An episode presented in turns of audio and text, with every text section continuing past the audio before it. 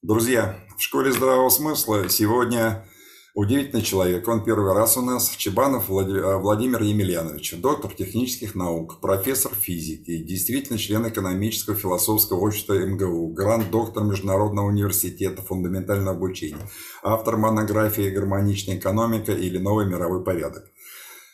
О чем мы сегодня будем говорить? Мы сегодня будем говорить о том, э, как построить новый мир-порядок. Ключевое слово «как».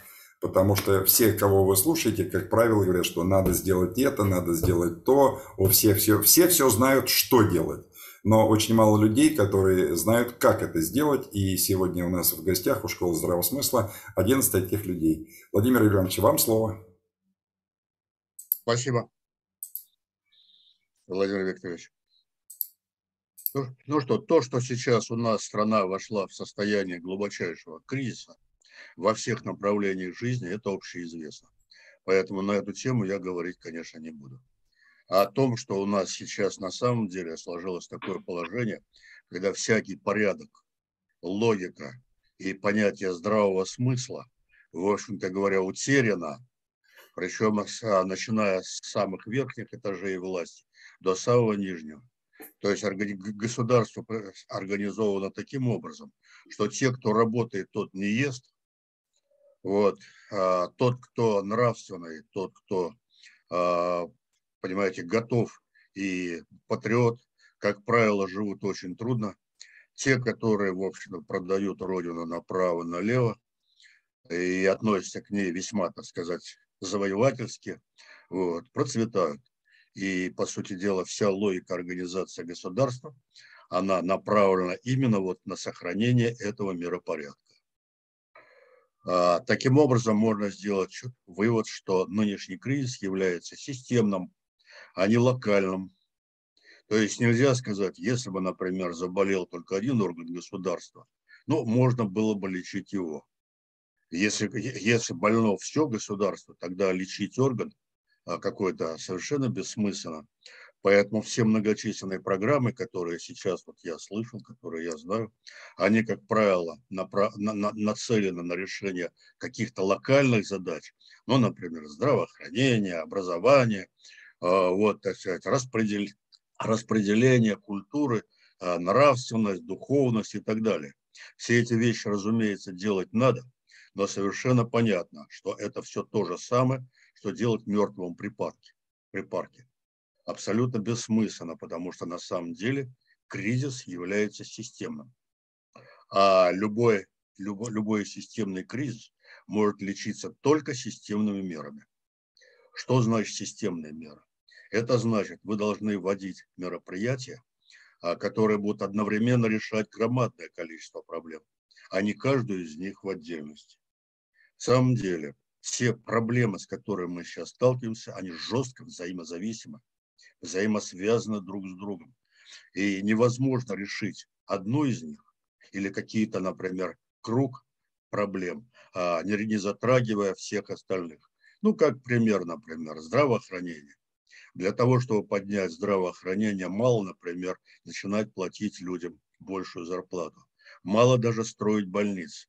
Мало даже покупать э, передовое оборудование. Нужно реорганизовывать образование, вот. Нужно на самом деле повышать уровень нравственности, особенно для врачей, что очень важно. Нужно, чтобы главная задача была не получение дохода, прибыли, как сейчас сделали у нас платную медицину, и, по сути дела, превратили медицину и здравоохранение в услуги, что полностью является абсурдным. А, поэтому, естественно, что такие меры, они не по очереди, не постепенно, не параллельно, непоследовательно такие проблемы не решаются. Как в таком случае быть? Еще одна из очень серьезных проблем заключается в том, что в конечном итоге никто не знает, что надо строить. Никто. К сожалению, ни в одном, ни в одном вот выступлении я не слышал, какой все-таки строй предполагается строить. Но вот Владимир Владимирович высказал мысль о том, что капитализм изжил себя. Ведь капитализм – это система вполне жесткая система определенных отношений, определенных правил поведения. А, и естественно, что а, если капитализм исчерпал себя, а то что нужно должно, должно прийти на его смену. Ну что, капитализм с человеческим лицом пытаться строить? Или, может быть, возвращаться к социализму со всеми теми, в общем-то говоря, сложностями и беспорядками, которые были в конечном последнее время существования СССР. Естественно, что ни то, ни другое, в общем, в конечном итоге оно и нереально, и не, ни, ничего здесь не получится. А для того, чтобы восстановить, нужно четко знать, какой строй предполагается построить. Если этого нет, если капитан не знает, куда вести корабль, он всегда приведет корабль не туда. Это совершенно очевидно. А, поэтому основные вот программные, программные а, предложения, которые еще редко, но встречаются, как правило, опять-таки я хочу повторить, на решение локальных задач. На самом деле оказывается, что те проблемы, которые мы пытаемся решить всякого рода программами, это не аномалия нынешней организации, а суть ее. Ну, например, борьба с коррупцией. Что такое рыночная экономика? Экономика, когда можно продавать, когда можно продавать все, на что есть желающие покупать. Вот в чем суть. И почему в, таким, в таком случае чиновники не будут торговать своими возможностями? Это четко соответствует сути существующих построенных рыночных отношений. В этой связи а, получается, что мы начинаем бороться с помощью локальных мер, пытаться, пытаться решать проблемы, которые просто нерешаемы. Иначе говоря, пытаемся, например, волка заставить есть морковку, вот, что является абсолютно не, не естественным и невозможным. Что же в таком случае делать? Вот в последней книге, которая вышла в прошлом году, она называется «Экономика коммунизма», ну и в предыдущих книгах. У меня уже всего 12 книг по экономике вышло, три книги по физике, ну и свыше 200 всякого рода статей по экономике, докладов и так далее. Вот я подробно описывал, описывал именно то, что и как предстоит делать. То есть последовательных действий. А в основном вот эти работы были направлены на, на, фундамент, на изучение фундаментальных основ экономики и организации человеческой жизни. Ну и в конечном итоге, в общем-то говоря, пришел к такому выводу, что нам надо сейчас строить гармоничную экономику, гармоничную экономику, как предсечу коммунизма. И никак иначе. Вот я покажу мою последнюю книгу, последнюю книгу, вот она сейчас «Экономика коммунизма». Вот. Она уже сейчас хорошо продается. Так вот, там есть такой раздел в этой книге, который называется «Общая теория экономических систем». А, сформулировано много правил систем, связи между хозяйственными субъектами, особенностей связи между субъектами. Но самый главный вывод, который был сделан из этих правил, о том, что в настоящем, на самом деле, чтобы перейти из одного состояния системы в другое состояние системы, не нужно очень много действий. Существует так малое количество системообразующих факторов малое количество. И анализ показал, что таких факторов всего четыре. Первый фактор – это реорганизация финансовой системы. Нынешняя финансовая система на самом деле предназначена только для эксплуатации, только для того, чтобы экономика была, работала на получение дохода, то есть на пользу узкому кругу лиц, а не на всеобщее благополучие. Поэтому, естественно, когда сейчас предъявляют к экономике требования, удивляются, почему а, большинство населения живет все хуже и хуже, так вот это полностью соответствует сути существующего экономического учения и финансовой системы. На самом деле нынешние деньги обладают четырьмя глобальными недостатками, которые в принципе не могут быть уничтожены в рамках ныне действующей экономической парадигмы. Первое из них – это то, что деньги не имеют никакого реального обеспечения. Что такое рубль, фунт стерлингов, доллар не знает никто. Что это такое?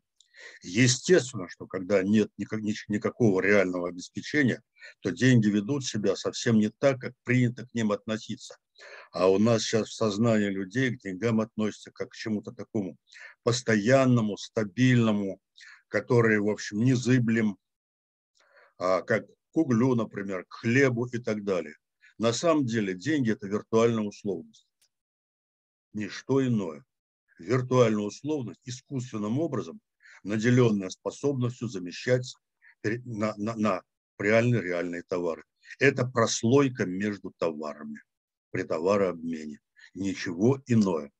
Все остальные качества, которые сейчас обладают деньги, а именно способность деньги делать деньги и так далее, вот это внесено искусственно только для того, чтобы некоторые могли получить больше доход. Но совсем не, не идет на то, чтобы была возникала польза для людей. Второй глобальный недостаток а, – это постоянное обесценивание денег, инфляция, которой подвержены все без исключения а, деньги в мире. Все без исключения. А, в результате получается, что с такими деньгами, когда неизвестно, как меня, будет меняться их, их номинал, со временем никакое нормальное проектирование, никакое нормальное нормальное планирование невозможно, потому что тот рубль, который сейчас, а, он совсем другой, другой, который будет через какое-то время. А, и, естественно, если бы, например, в физике такие параметры, как метр, а, секунда, килограмм, менялись со времени произвольным образом, могли бы мы построить современную технику? Разумеется, нет. Поэтому вот все любые вещи, которые мы проектируем, планируем в экономике, они, по сути дела, лишены объективного основания. Третий недостаток – это способность приносить доход, не участвуя в процессе реального производства и товарообмена. Итог. Итог. А у нас сейчас а, приблизительно в 60-70 раз больше денег фигурирует в так называемом виртуальном секторе экономики, чем в реальном секторе экономики. А результат а в, реальном, в реальном секторе денег не хватает, в виртуальном, который крутится на биржах и так далее, денег избыток. Вот. Но естественно, что виртуальные деньги могут приносить только виртуальные ценности. На самом деле люди, которые владеют вот этими громадным количеством виртуальных денег, вот, которые используются только для а, подавления, они а, значит, хотят иметь реальный доход. А для этого закабаляется реальная экономика со страшной силой. В результате сейчас закредитованность во всем мире 320% всего мирового ВВП. То есть весь мир финансовым спекулянтам должен вот такие громадные суммы и платит за эти суммы. Естественно, что в таких условиях говорить о каком-то, понимаете, экономическом возрождении мира и в том числе нашей страны совершенно бессмысленно. А, например, два года назад у нас а, реальный сектор экономики обладал оборотными средствами минус 21%. То есть не только предприятия не имеют оборотные средства для того, чтобы платить зарплаты, рассчитываться друг с другом, они все в долгах. Результат.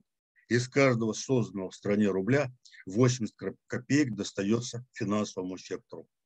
Полагать, будто это способствует, способствует а, лучшей работе экономики, подъема жизненного уровня и так далее, не приходится.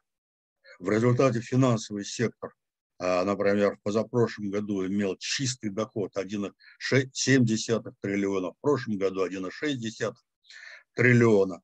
Понятно, что закабаляя таким образом экономику, это приводит к тому, что страна теряет, по крайней мере, в 5-10 раз больше, чем тот доход, по который извлекает, извлекает вот этот самый финансовый сектор.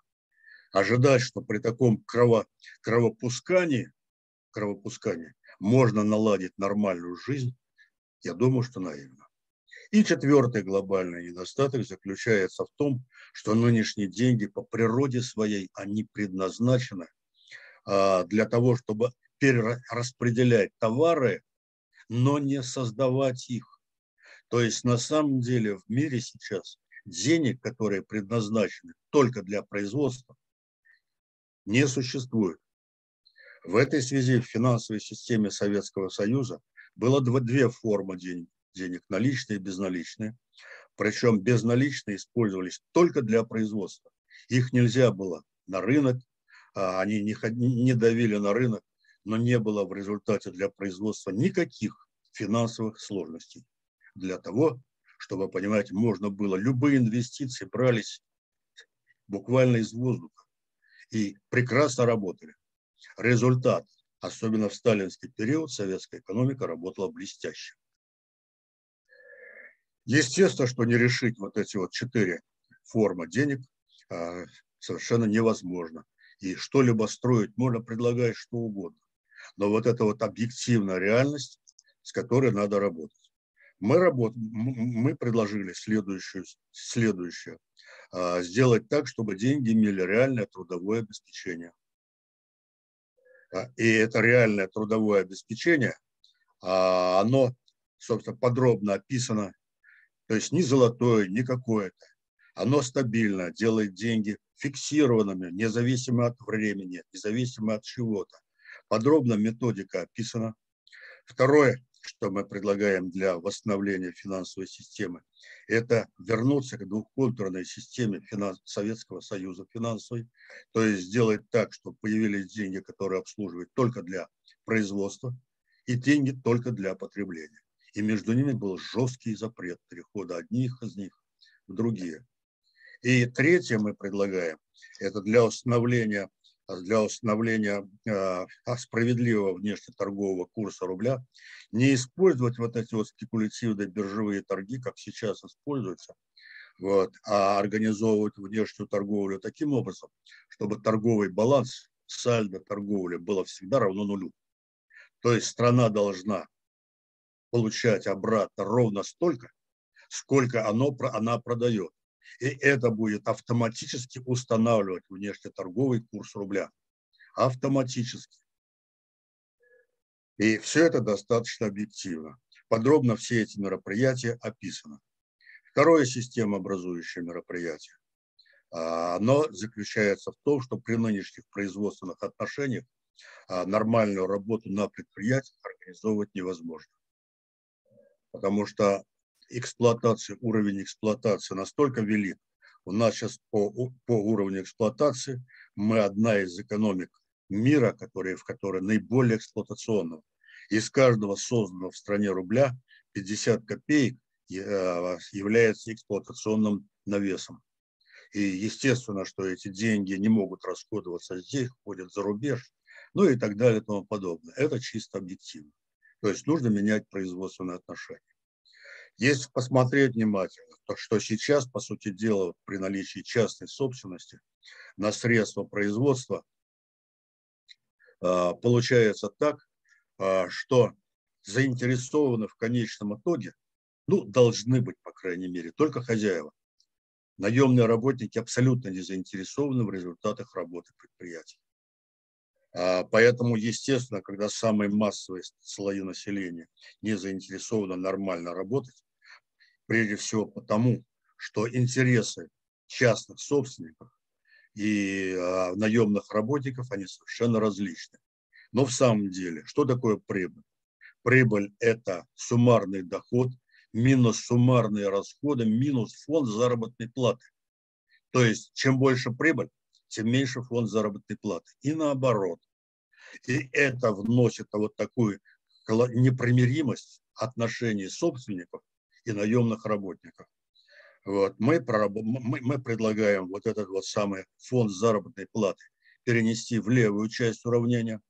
То есть прибыль плюс фонд заработной платы является суммарные доходы минус суммарные расходы. В результате такой вот рокировки Это не просто арифметическое действие. Но в результате наемные работники становятся также заинтересованными в конечных результатах, как и хозяева собственности. В результате уже вот это непримиримое противоречие будет снято. Вот это предложение, оно подробно проработано, описано, описано, каким образом осуществлять распределение на предприятиях, чтобы вот этот вот принцип оплаты по труду, что, сам, что очень важно для гармонизации любых производственных отношений, он мог реализовываться. Была даже составлена программа, как вот это вот делать. Правда, мы ее сейчас, думаю, что будем возобновлять. Эту программу, короче говоря, то, что конкретно надо сделать, у нас проработано. Третий фактор, который нужно обязательно учитывать, системообразующий фактор, а, это а, изменение налоговой концепции. В настоящее время а, нет, пожалуй, большего безобразия, чем в налоговой концепции не только у нас, но и во всем мире. Но, как правило, налоги носят в большинстве стран регрессивный характер. Точно так же и у нас. То, чем больше доход, тем меньше платит человек налоги. Но, например, у нас, согласно, согласно данным, люди, у которых доход свыше 80 тысяч а, рублей в месяц, они вообще не платят социального налога. Вот представьте, на пенсии и так далее и тому подобное. И вот такие правила закона приняты, приняты, которые полностью, в общем-то говоря, нарушают логику и порядок. И естественно, что при таком подходе к налогам, к налогам, когда налоги носят только, регресс, только регрессивный и только фискальный характер, фискальный характер, нормально работать государство не может. Не может. Учитывая еще одно обстоятельство, что разбазарив в процессе приватизации все свои наиболее ценные и приносящие доход активы, вот, наше правительство, по сути дела, оказалось банкротом, потому что все ценные активы оно разбазарило. И для того, чтобы, в общем-то говоря, содержать себя и исполнять государственные функции, оно как раз начало, на, начало брать налоги с трудящихся. И результат Результат, естественно, что у нас одни из самых высоких в мире налоги. Налоги. Потому что государственные доходы государство перестало зарабатывать само. Значит, как вот эту вот систему можно исправить, причем так, чтобы это было просто? Прежде всего, поменять философию налогов. В чем, что, что значит поменять? Дело в том, что каждый человек, на самом деле, он обладает тремя видами потребностей. С одной стороны, у него общественные потребности существуют. Все мы заинтересованы в сильном государстве, чтобы у нас была хорошо работала науки, э, наука, образование, культура, э, здравоохранение и так далее. Это общественные потребности каждого нормального человека. Коллективные потребности. То есть э, потребности каждый из нас заинтересован в том, чтобы вокруг был порядок, чтобы у нас была чистота, чтобы всюду были, улицы были нормальные, а, и чтобы вот, так сказать, был на самом деле порядок. И индивидуальные потребности. Так вот, понятно, что идеальные потребности, они в принципе удовлетворяться могут только из зарплат, а коллективные, общественные, они могут пополняться только с помощью налогов. И вот как раз, когда такая налоговая концепция, если начинает, будет начинать внедрять, то есть налоги – это не дань, которые платят люди государству, а форма обеспечения их собственных общественных и коллективных потребностей, тогда, по сути дела, философия налогов будет меняться. А, у меня разработан налоговый кодекс для лад земли. Там порядка внесены изменения в 254 пункта нынешнего налогового кодекса. Правда, он разработан был давно, а, еще 30 лет назад. За это время, в общем, изменилась ситуация, конечно. Но, тем не менее, основная идеология сохранилась. И вот новый налоговый кодекс, а основная задача, которая будет управление производством в рыночных условиях с помощью налогов, а не чисто фискальное содержание. И четвертый фактор, который является очень важным системообразующим, это изменение формы комплектации и оплаты труда административного аппарата потому что понятно, что нынешняя администрация превратилась в такого громадного, плохо управляемого монстра, вот, который преимущественно работает на себя. И интересно, интереснее всего, что его генетические качества, они со временем не поменялись. И так как налоговый, вот, вот административный орган работал тысячи лет назад или пять тысяч лет назад со всеми этими недостатками, вот сейчас у нас приобрели те же самые недостатки, только гипертрофированный рост. В нынешнем своем состоянии наша администрация способна загубить любые прогрессивные начинания. Поэтому при такой форме, при такой форме а, значит, организации государства, государство нормально административный аппарат работать не может. Проработано подробно система выборов, отборов, потому что понятно, что та система выборов, которая существует сейчас, вот, но это, в общем, профанация, декорация, но к выборам, в общем-то, не имеет никакого отношения, ныне существующие. Здесь мы предлагаем вернуться к той форме, которая была, например, в старые времена, прежние времена, то есть э, реализация копного права, подробно проработана. Для того, чтобы оплачивать труд администраторов, нужно будет вернуться вот э, к табелю о рангах, подобному тому, который был введен Петром Первым для оплаты своих администраций, где была логика и вот и разница между самыми большими и самыми малыми доходами приблизительно была 10 или 8, как в, как в большинстве стран мира, а не так, как у нас 200, 300 и так далее. То есть явно совершенно, что такое избыточная, избыточная оплата высших административных работников ведет к тому, что они отрываются от населения, начинают не понимать, как живут другие люди.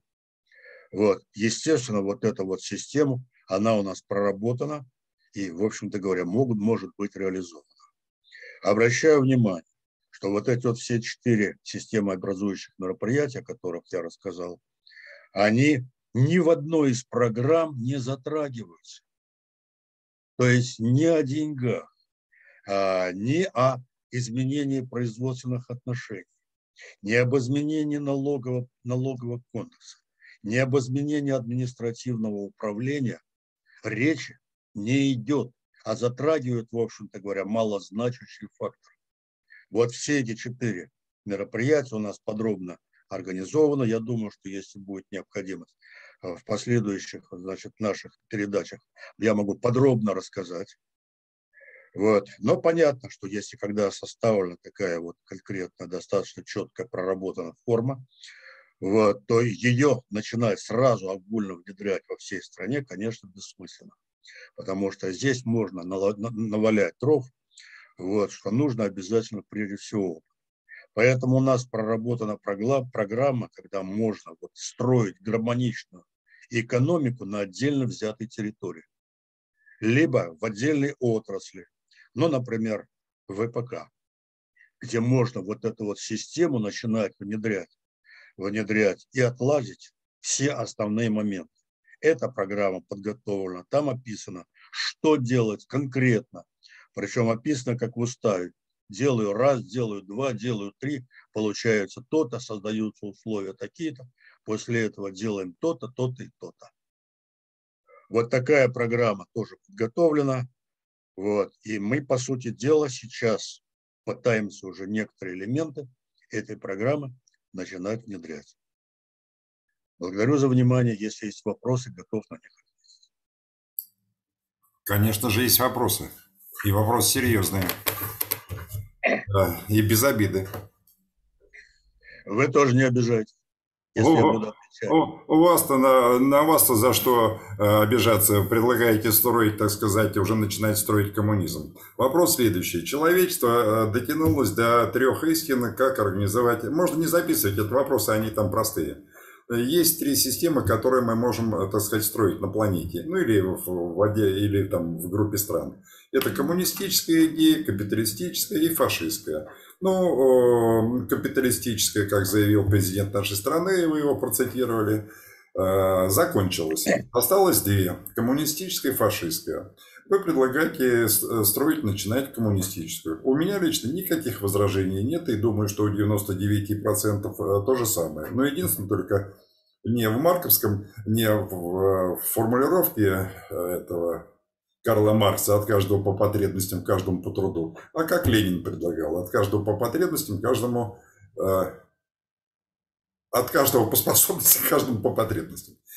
Вы сейчас изложили, что нужно делать. И, так сказать, наметки, как это сделать. Внимание, вопрос. А кто это будет делать-то? Госаппарат, чиновники вместе с э, олигархами или кто? Но, с одной стороны, э, я не могу согласиться вот с теми тремя отделениями, которые вы сказали. Не будем спорить. Анализ к, к вопросу, Владимир Емельевич, к вопросу. Я отвечу на ваш вопрос. Позвольте мне отвечать так, как я считаю нужным. Понимаете? И тогда, если вы можете, так сказать, сами отвечать, отвечайте сами. Но в данном случае вы мне задали вопрос, я отвечу на него. Давайте не будем вот на такие вещи тратить время. Да, пожалуйста. Да, я отвечаю на вопрос. На самом деле существует четыре формы. Первая форма – это капиталистическая, в основе которой лежит рыночное отношение. Второе – социалистическое, в основе которых лежит административное отношение. Третья форма – это неоколониальная, которая ныне под, под, подвержена сейчас. Потому что понятно, что при капитализме а, все достоинства, недостатки рыночных связей работают. При социализме все достоинства, недостатки а, административных связей. В нынешней построенной у нас в стране неоколониальной экономике не работает как следует ни рынок, ни администрация. Поэтому формируются их недостатки. И строить, если гармоничную, это значит, что будут, будут преимущества проявляться и рыночного и административного управления. И оно как раз создать, будет создавать условия для последующего развития. Вот четыре вполне определенные конкретные деления. Это первое. Вопрос ваш. Кто будет делать? Да никто, кроме нас, делать это не может. Нас это кого? Вас, меня, всех остальных людей. Поэтому для того, чтобы вот это вот дело сделать, нужно прежде всего дать людям знания, что и как надо делать. Потому что когда мы будем бестолково бросаться на одно и другое, человек должен понимать, что он делает. Каждый солдат должен знать замысел маршала. Вот тогда будет победа. Это первое, как раз вот то, чем вы занимаетесь. А маршал-то кто у нас? Маршал-то кто у нас? Чей замысел маршал. должны знать все. Маршал. Но в данном случае я могу сказать так. Тот, который предлагает конкретное решение. Кто вот. конкретно? Кто конкретно? Ну, например... Чебанов Владимир Емельянович у нас маршал? В том числе, в том числе, в том числе вы. Причем, так сказать, это мы. Потому что если, так сказать, мы не сделаем, то кто из нас сделает? Это первое, пропаганда и пояснение людей. Вот вы, у вас называется школа здравого смысла. Это значит, эту школу здравого смысла надо наполнить здравым смыслом и доводить его до людей. Вот то, чем вы занимаетесь. Это я, из... Дайте я тогда следующий вопрос задам. Нет, я закончу сейчас ответ. Второе нужно обязательно. Нужно отлично понимать, что наверху у нас, вот то, с чем мы начинаем бороться, там такие же люди, как и мы. Там тоже есть и честные, порядочные люди, в конечном итоге, которые тоже хотят, хотят норма, нормального добра. И таких людей там достаточно много. Вот понимаете, если мы будем объединяться с ними – и будем знать, что делать, вот тогда, я думаю, уже будет, будет результат. Слушаю второй вопрос. То есть, э, если я правильно понял, интеллектуальные клубы типа школ здравого смысла, Сретенский, Сборский, э, Богомоловский, Московский, далее по списку, э, могут начать с завтрашнего дня строить коммунизм. Я правильно понял ваш ответ? Нет, неправильно. Они не могут строить потому что на самом деле они занимаются, понимаете, проработки идеологии, проработки порядка работы, де действий. А строить нам придется всему остальному народу. Тогда возвращаясь к первому вопросу, кто будет строить вот это все изложенное, услышанное нами? Народ, как Российский народ. Российский народ. Без него ничего. Вы что думаете, народ, люди будут сидеть на печке и ждать, кто-то за них построит? А для этого нужно что? Развивать кооперативное движение, то есть, чтобы люди начинали объединяться вокруг вполне определенных хозяйственных проблем. Значит, нужно, чтобы вот формировать, например, а, кластеры из предприятий, в том числе для внедрения двухконтурной системы. Все это надо будет нам делать. И не, ожид, не, не ждать, что кто-то придет и за нас что-то сделают. Тогда уточню еще раз первый вопрос. Вы считаете, что э, государственный аппарат в виде вот этих всех чиновников, всех уровней, э, и плюс, так сказать, богатеи в нашей стране дадут народу за дня начинать строить э, коммунизм? Нет, конечно. Я не настолько наивен. Понимаете? Но дело тогда в том, получается, что, например... тогда, получается, тогда получается, что э, заявленная тема «как построить», она не... Вы не ответили на вопрос. Вот. А вы, а, а, а вы некорректные выводы делаете. Хорошо, Значит, сделайте за меня я выводы. Свой ответ. Я да? поясню свой ответ тогда. Понимаете? Дело в том, что если идея овладеет массами, если идея, то остановить массы невозможно. Каким это будет образом? А по-разному. Понятно совершенно, что нынешнюю систему административную, которая существует у нас в государстве, извне разрушить невозможно. Точно как, так же, как было извне невозможно разрушить Советский Союз, КПСС, социалистический лагерь. Все уничтожается только изнутри. В настоящее время идет у нас в стране борьба а, рыночков или либералов с государственниками. Как только появилась в правящем классе сейчас, в элите, начинаются элементы борьбы, вот как раз нам нужно рассчитывать на тех, которые являются государственниками. И вместе с ними, но зная приблизительно, что делать, работать. Проблема очень сложная. И ожидать, что вот кто-то по мановению палочки что-то за нас с вами будет что-то Это делать. все понятно, вы уже повторяете. Владимир Ильич, тогда скажите, сформулируйте идею, которая должна э, овладеть массами. Вот одним предложением. Пожалуйста. А, значит, правда, справедливость, достоинство. Вот нужно во имя достижения правды, справедливости, достоинства, введением и в том числе формы оплаты по труду и так далее и тому подобное. А значит, надо будет нам начинать вот, работать. Но прежде всего, в наша страна она страна идеологии. Причем, если наши, наши люди, пока у них нет ясной цели, нету Берлина, который надо завоевать, у нас ничего не получится. Но как только будет у нас все для фронта, все для победы, вот тогда наш народ остановить будет невозможно.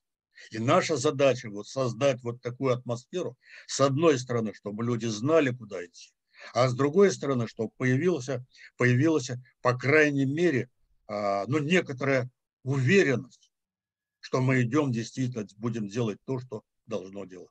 Ну, то же самое, что и вы э, о правде и справедливости дали по списку, и говорит КПР, э, КПРФ с Зюгановым. И что-то никакие эти идеи не овладевают массами. И мы живем при капитализме.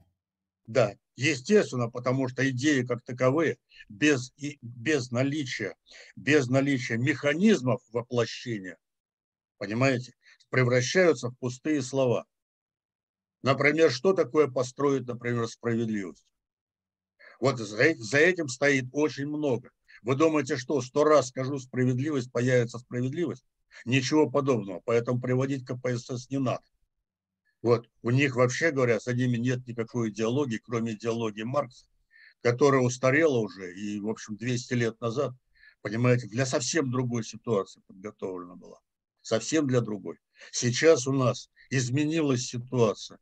И поэтому то, те основные мысли, которые были высказаны Марксом, основные мысли, то, что он сделал, очень надо использовать. Но нужно обязательно относиться к марксизму не как к Библии, понимаете, а как к одному из элементов движения. В русской традиции справедливость понимается а, вот каким способом. Это отсутствие нахлебников – таких в, виде разду, раздутого до невозможности госаппарата, в виде э, олигархов. Вот что такое справедливость. Это как раз ваше коммунистическое, коммунистическое э, видение, и никто с этим спорить не, не будет. Только тот, кто э, власть, придя, у кого в руках в стране власть, это госаппарат плюс э, э, богатеи, они не дадут ничего строить. Они не дадут, у них жизнь удалась, у них все хорошо. Это у простого народа 50%, как показывает сейчас даже официальная государственная статистика, они там с макарон на картошку э, перебиваются, денег хватает только. Все, что вы сказали, никто спорить с этим не будет, что нужно делать. Только я не понял, как это сделать.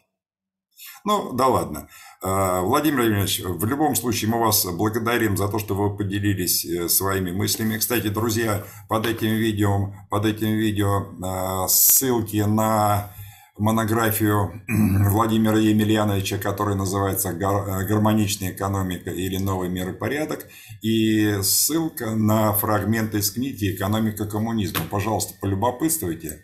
Вот. Благодарю вас, рады были видеть. Спасибо. Спасибо вам. Да. Всего доброго, до свидания.